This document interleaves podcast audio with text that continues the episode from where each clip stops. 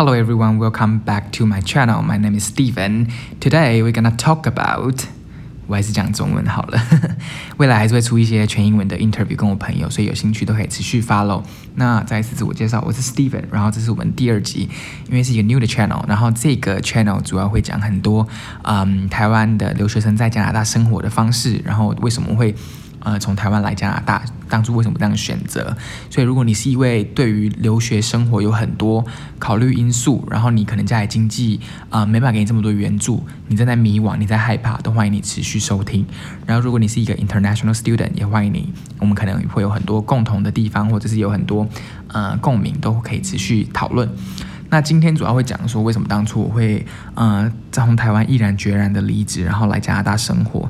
其实我在台湾刚出社会，就是我二十呃，我是二十一岁那一年，我就刚出社会做了第一份工作。然后那份工作就是我刚出社会，其实第一份工作算来说算薪水蛮稳定的，就是呃养得活自己，然后可以存一点钱，然后饿不死，生活可以过好一点点。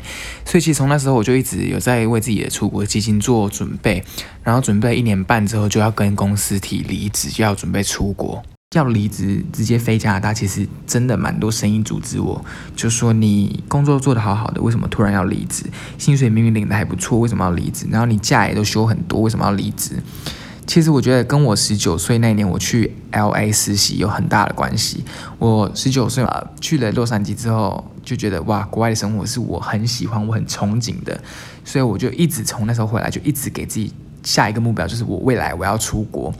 那在我二十一岁那一年，就是接做了这份工作之后，就是非常的稳定，薪水领的也不错，然后就一直太稳定了，太稳定之太稳定之后，你也知道，年轻嘛，总会脑子就会转来转去，就觉得嗯，我要出去闯闯，我要出去看看，所以就有一份很自以为是的梦想，想要出国去念书，出国去工作。那其实现在回头看，我也很感谢那份自以为是的梦想，让我有现在的生活，然后见识到世界的不一样。然后对，其实我离职之后，我就跟家人说，我下个月的飞机我要出国念书，然后念大概两三年、三四年不一定。然后家人就说啊，为什么要出国念书等等的，然后就跟他们解释为什么是加拿大。其实当初我在美加澳三个地方都有选择，那美国是学费真的太贵，然后签证非常不好拿。然后澳洲是一定会从打工留学开始，但是因为台湾人很饱和，所以就没有选澳洲。那加拿大部分我一个月就是我选择加拿大，大概是一个学期学费二十五万，然后缴四个学期，相对于是两年，然后可以拿三年的工作签证，未来就是可以拿永久居留证这样子。那他们听一听之后就说，嗯，那你你为什么你这样学费 OK 吗？之类等等的，我就说 OK 啊，因为我们家不是那种。特别富有，就是随便拿个一百万说来去念书这样子，不是也连小康都称不上的那一种。然后他们就犹豫了很久，大概过了两三天、三四天、一个礼拜，他们就拿就跟我说，这个十五万你拿去那边生活开销用，因为你刚去可能找不到工作，那在那边自己要好好照顾好身体什么。其实当下还蛮感动的，因为十五万对他们来说不是小数目。其实我觉得这方面也是算每个。未来想要出国留学的你，或是呃你正在想要转换跑道的你，你可以先去想想，去衡量说别人能帮你留多少，剩下的就是你自己该努力，你要用劳力去换，你要用什么方法去对于比较现实层面考量，自己可以去努力的。那其实当然在某些时候，我也曾经有很消极的事，就是很负面、很消极，觉得为什么这么不公平？为什么？金额这么大，为什么我要这么辛苦的工作等等的？但后来我跟我姐聊完，才发现，嗯，我在这是我自己选择的路。你自己在梦想的追逐上，本来就会遇到这些困难。那这方面也是另一方面有点激励我的方面，是因为我在念书的时候，我就会知道自己呃为了这个学费做了多少努力，所以你就不能被当，因为你被当就是会多花一笔钱。那这个让我很体会到，很体体悟到，说其实，嗯，这样的这种现实的考量上，你反而会为对自己的呃梦想更负责任，对每个决定更负责任一点。你不能翘课，因为你翘课，你可能那个小消费成本成本非常高。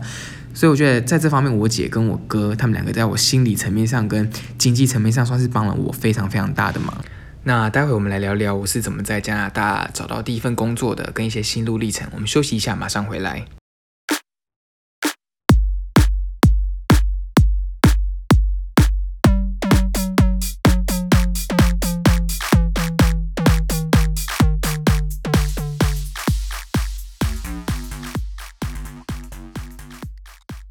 Hello everyone, welcome back to this channel. 对，欢迎回来，又来迪迦。对，这名字是我解释，他一定要我讲这个名字，频道的名字还蛮羞耻的。对，所以还没有追踪 follow 订阅的朋友，记得先按下订阅跟追踪，才不会错过任何新的集数。那前面讲了很多心理建设跟经济层面的考量，我自己本身在加拿大其实有蛮多亲身经历的。其实我刚刚到加拿大就是第二个月开始找工作，那其实那个时候在这边没有像台湾那么简单，是嗯，像人力银行你线上投履历，他们就会联络你。这边其实网络上的资源也蛮多，但很复杂，而且还有很多人脉，所以我还不太会弄的时候，我就做了最简单、最直接的方式，就是带着履历亲自到各 各行各业里面去亲自给履历。其实这个算是我人生一个很大的突破。我是一个很死要面子的人，然后那时候履历都不不知道怎么写，就只能。问自己周遭有工作的同学说：“哎，你履历是怎么写的？”然后问老师说：“格式对不对？文法能不能帮我修正一下？因为毕竟是第二语言。”那我就拿着我的履历。刚开始我记得我是先应征那种长照中心，或者是那种去人家家里面帮人家照顾老人家那种。但是因为他那个就是很复杂，所以也是没有应征上。那我记得还去了，嗯。我之前做那种类似技工所做牙齿的，因为我之前的念的专业是做牙齿的，我也拿着履历去那个牙牙呃技工所里面，就给那个老板就说：“你们有在真人吗？”我还记得我第一次去投履历的时候，我爱面子嘛，我就抓了个朋友陪我去。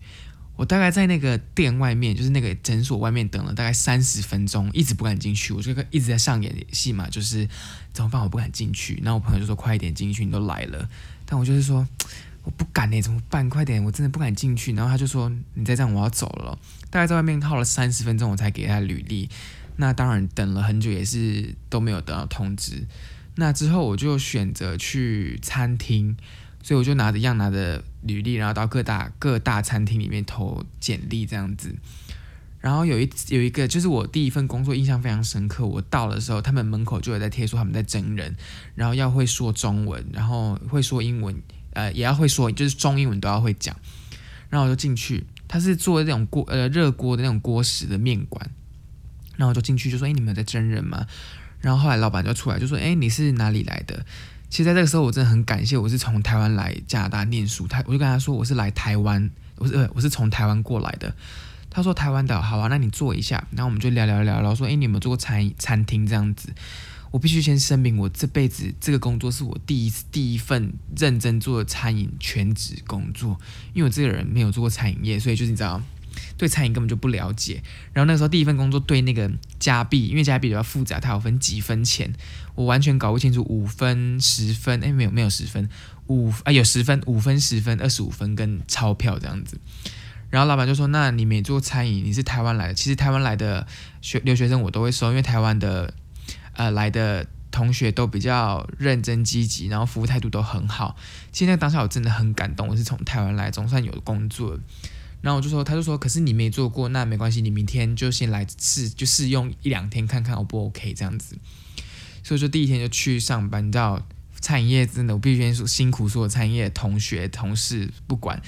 真的是好累哦，而且尤其是加拿大那种，你必须在双语的状况下，因为有中文的客人，有英文的客人，然后又有小费什么，很复杂。我找钱又不会找，然后我就做做做做做，做到第二天就是试用期结束，我就问老板说：“哎，老板，那这样子到今天这个试用期，你觉得我做的还 OK 吗？”这样子，他就说：“餐饮业没有 O 不 OK 啊？你刚来，你就是要多学多看呐，钱这样会算给你，但你就是多学，你就继续做这样子。”后来其实中间发生很多，我觉得我自己陷入一个很负面、很消极的状态，是我犯了很多错，我找钱不会找，然后发生过最严重是可能因为他们在出那个锅时，就会按一个那个铃，然后你就马上必须跑去接那个热锅，但是就是那时候在忙没听到，我就整忙完之后过去之后就被老板吧，他就很严厉的说你是耳聋是不是？怎么会没听到？这是这么急，因为大家那时候很忙，火气都上来。我也能后来试想也能理解，但当下其实觉得我为什么要这么辛苦？当他其实，在某个途中，就是一直跟我姐，又是我姐，一直在给我姐哭诉，说我真的觉得为什么我要这么辛苦，我来这边这样子工作什么的，然后怎样怎样的，一直在抱怨。他又说这是你自己选择的啊，你就认真做，这又没什么，你自己选择路，你就要负责任啊，等等诸如此类。然后你看，就是这让我看清这个现实，你多黑暗啊！这个后来其实。到现在回想，其实又真的很感奋感激那份工作，幸好我撑下来。因为其实再过大概两三个礼拜，我跟里面的同事都比较熟之后，我就有一位同事是类似阿姨妈妈的那种，他就跟我说：“哎，Steven，你知道你当初其实老板是没有想要留你下来吗？”我说：“嗯，怎么了？”他就说：“当初我们就在讨论说这个新来的这个滴滴 O 不 OK？” 老板就跟我说：“你们觉得 Steven 要不要把他留下？还是我觉得他不太 OK 这样子？”结果那个同事妈妈阿姨就说。Steven 确实做事手脚真的是不快，但是他呃感觉很努力、很积极，而且嘴巴又很甜，很懂得怎么服务人，然后跟同事相处也还 OK。我觉得如果你真的暂时找不到人，就把他留下来吧，因为你找一个新的人，你还是要训练啊。他那你就把 Steven 留下来训练，不就也还不错吗？后来我就这样做做做做做做做了大概半年吧。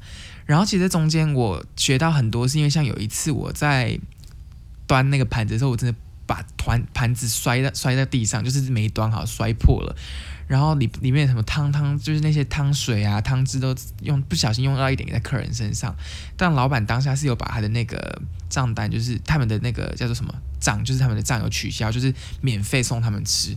那当下其实我一直很自责，我就一直跟那客人道歉啊，然后赶快去整理，然后又跟老板赶快道歉这样子。然后老板就说：“你先赶快去整理，道歉不用再道歉，你先去整理。”因为我是一个。就是会把所有责任往自己身上身上懒的那种人。后来扫完，把那边扫完，然后跟客人服务完之后，就赶快跟老板说：“老板真的是不好，老板真的是不好意思。”诶，老板那时候就很很 有点语重心长的说：“史蒂芬，你过来一下。”他就跟我说：“嗯，这种时候发生事情在产业是很常见的事情，你不需要太内疚，因为道歉解决不了事情。事情发生的当下，你就赶快去整理，把东西扫一扫，事情就结束了。你。”错都犯了，我们想办法就是赶快补救，所以不要一直跟我道歉，因为道歉没有任何的帮助。现在当下他又给我学的很重的一课，就是也不是很重，很大的一课，因为他对我讲的语气是非常友善的，然后就是我就会觉得这个真的是我在工作经历上，你永远不知道会遇到怎样的贵人。后来我在这个工作上又遇到我呃学校的学姐。然后我又从她身上，其实那个学姐又帮我很多，就是我在她身上买了很多二手的教材啦、二手的器材等等的，所以其实这个工作算是真的很累，但是她也帮我开创了很多不同的道路可以走，因为。我的第二份工作就是从这个工作里面遇到的人介绍给我的，他就是跟我说：“哎，你要不要来我们公司上班啊？你英文讲的也还不错，而且你知道我们还要很偷偷的。”那个人就说：“那你要不要拿个纸给我，写个电话给你，或你写个电话给我？”所以我们就。真的就偷偷写了一张小纸条，就把电话递给他，然后他就加我的 WhatsApp，然后我们就才下班，在那个工作下班之后才联系，因为不要让老板看到觉得不好嘛。那其实分享这些工作经验，主要是要让大家知道说你在呃换跑道的路上真的。不会有你想象的那么轻松，或者是你会有很多没办法预料跟假设的问题。像我可能就永远不会知道，我第一份在加拿大做的工作是餐饮业，才意识到餐饮业有这么这么的辛苦。然后像我在加拿大，可能就永远在台湾来加拿大之前，可能就永远不知道说我在加拿大需要嗯。你可能会很常觉得很孤单，你会自己一个人面对很多负面的情绪，因为你的朋友都在台湾，你有时差，你没办法第一时间打开他们抱怨，然后你跟这边的朋友又有文化上的隔阂，会有语言上的隔阂，这些挑战是只有你自己在转换跑道上你才会经历到的，所以你在呃从舒适圈跳脱的时候，你会有很多质疑你的声音，你会有很多呃面临的挑战跟状况是你没有办法预料的。那那就看你觉得你自己有没有勇气去面对这些无法预料，叫做什么始料未及的挑战。因为像我根本就不知道，我根本其实我到现在都还觉得我还没准备好，我还是有某一天会觉得哦天哪，怎么那么累？就是很多脏话会浮现。但是我就是会提醒自己要回头看那些第一次我在踏出国的那种期待感，我期待加拿大的生活，就会一直提醒自己说我。当初来是抱着很大的冲动，对自己梦想有很多的渴望，我才放下我舒适圈那些很优渥的环境，才呃牺牲。要说牺牲奉献嘛，也不是，但就是我放下很多很简单的环境来到加拿大。那我在追梦的过程中，我为自己得到很多成就感，这些是永远只有你自己知道的。当然，最后一定要讲了，你一定要为自己的钱就是经济啊，我姐一直说不要叫我讲钱的事情，但我觉得钱真的是你跳脱舒适圈很大一个很重要问题。就是如果你有钱，你其实你要跳去哪都可以啊。但是如果你真的没钱，这个就是你一个很大的难关，你要想办法克服，因为你要为自己做的每个决定负责任。即便一直说不要讲钱，很很现实，但是很现实才会让你体会到追梦的过程中有多么辛苦，而且追梦的过程中你会。获得很多很大很大成就感，因为你必须为了钱而低头，你必须向前看齐。所以我觉得这些事情是你的心理建设要真的要先训练好，然后经济上真的要考虑好。那我觉得追梦过程中很辛苦，但是呃辛苦又如何？你可以持续听我这个频道，因为我很多辛苦的点可以跟你分享。那你可能听完会觉得你不是自己一个人在呃追逐你的梦想，你不是自己一个人在转转换你自己的跑道。所以大家一起加油，为了自己想要追的梦想而前进，为了自己喜欢的工作而努力。I think that's it for today, and thank you for listening. I hope can see you in next week, and have a nice one. Bye.